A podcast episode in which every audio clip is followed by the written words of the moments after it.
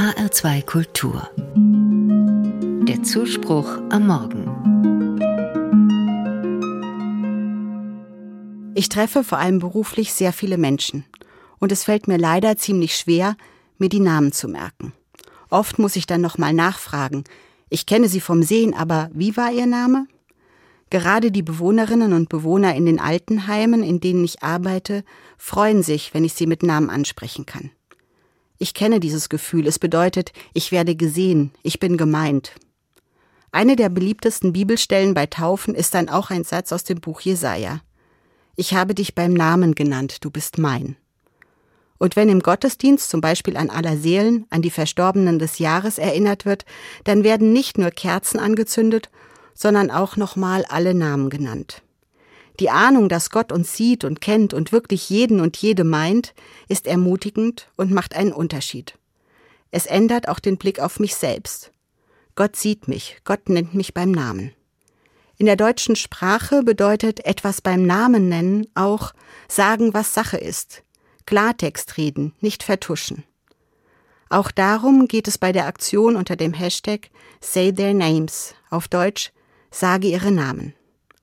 Vielleicht sagt uns ein einzelner Name wie der von Gökhan Gültekin nicht sofort etwas, aber wenn ich nacheinander alle neuen Namen vorlese, dann werden viele wissen oder ahnen, dass es die Namen der Opfer des furchtbaren rassistischen Anschlags in Hanau sind.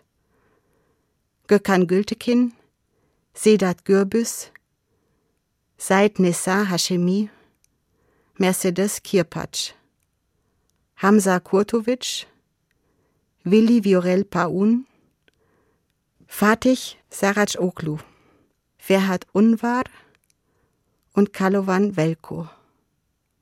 Es geschah vor genau vier Jahren, am 19. Februar 2020. Ein rechtsextremer Terrorist hat abends in Hanau in Bars und auf der Straße neun Menschen unterschiedlicher Nationalität erschossen weil er voller Hass war auf Muslime, auf Juden, auf Nichtdeutsche. Say their names, übersetzt also sage ihre Namen. Dieser Hashtag der Initiative Demokratie leben Hanau ist inzwischen ein Slogan, der weit über Hanau und über Hessen hinaus bekannt ist. Auch auf den Demonstrationen gegen Rassismus, Hass und rechte Gewalt habe ich diesen Slogan immer wieder auf Plakaten und Schildern gesehen. Es geht darum, an die ermordeten Menschen mit ihren Namen, ihren Bildern und vielleicht sogar mit ihrer Biografie zu erinnern, ihr Andenken zu wahren. Und Erinnern heißt verändern, so steht es auf der Homepage der Initiative. An die Namen der Menschen zu erinnern, die durch rassistischen Hass und Gewalt gestorben sind, verstehe ich als Verpflichtung, dazu beizutragen, dass Menschen mit Migrationsgeschichte hier angstfrei und sicher leben können und dass so etwas möglichst nie wieder vorkommt.